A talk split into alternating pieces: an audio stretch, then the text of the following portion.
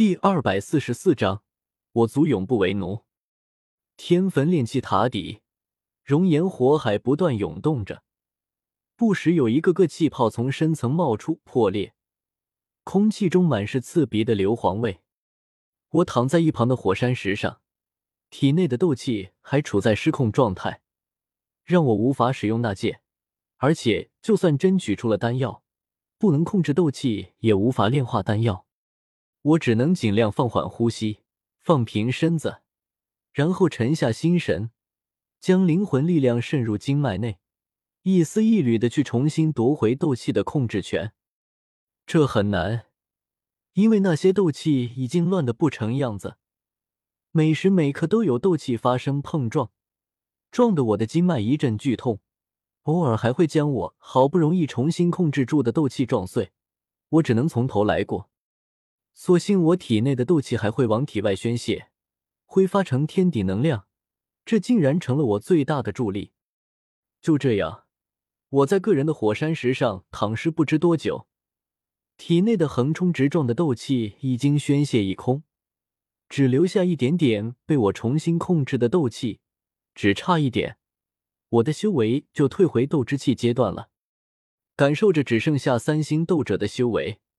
我苦涩的抿了抿嘴，又苦中作乐的想到：还好我不靠修为吃饭，不然修为一退千里，换做寻常斗者早要死要活了。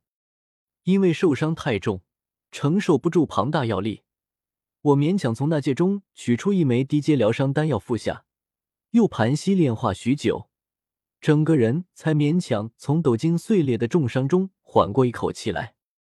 环视四周。这个地洞极大，看着涌动的岩浆，即便只是里面藏着无数秘密，我也没有半点兴趣，只是往另一处看去。这个方向应该是上去天坟炼气塔的吧？呵啊！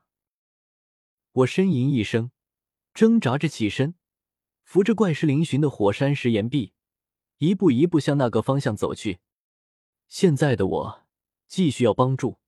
而天坟炼气塔常年有人镇守，只要靠近我就能获得救助，或许会被迦南学院质问，但我毕竟不是有意的，大不了赔他们点钱就是。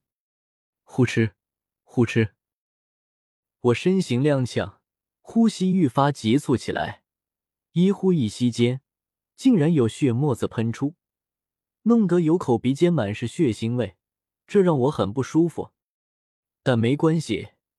因为随着走得越远，我愈发确定这就是往天坟炼气塔去的道路。再是在上坡，等拐过一个弯道，借着身后传来的岩浆火光，我依稀看见前面有一块庞大的黑色金属，是天坟炼气塔的塔身。我忍不住低笑起来，于是我身后也有轻笑声响起。我心头一颤，这里怎么会有人？我猛地回头看去。便悚然看见一个婀娜身影，彩铃。那婀娜身影头戴凤冠，身披紫裙，不是已经死了的彩铃，还能是谁？我被吓得魂飞天外，哆哆嗦嗦往后退去，脑中满是不解。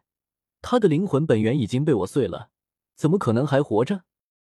难不成是冤魂回来找我索命来了？可灵魂不就是鬼魂吗？他的灵魂都被我碎了，哪来的什么冤魂？何况眼前的彩铃身体极为凝实，半点没有受伤的样子，这根本不可能。彩铃，你怎么还没死啊？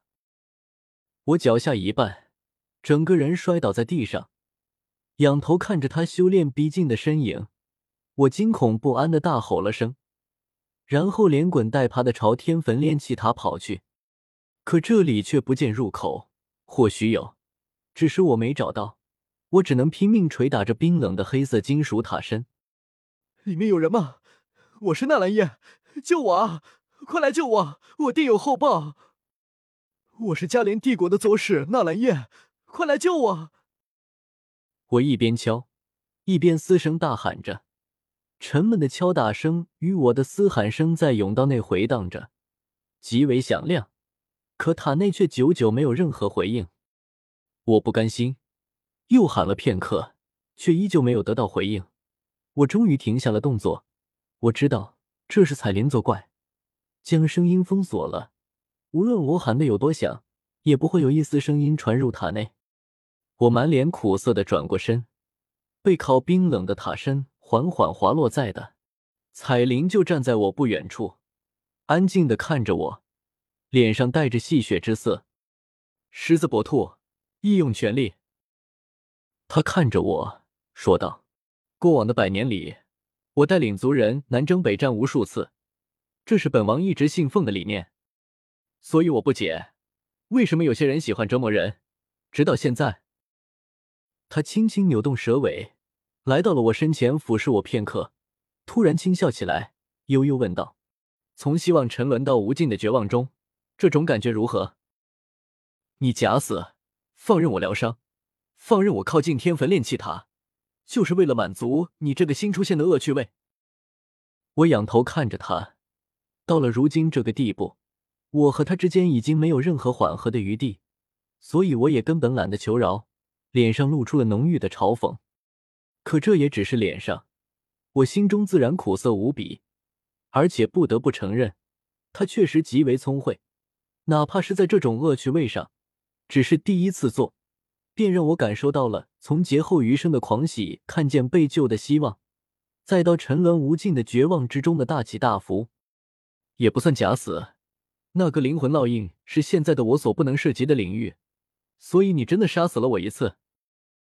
闻言，我皱了皱眉，忽然想明白了什么，看着他不敢置信的说道：“你，你用了割魂之术。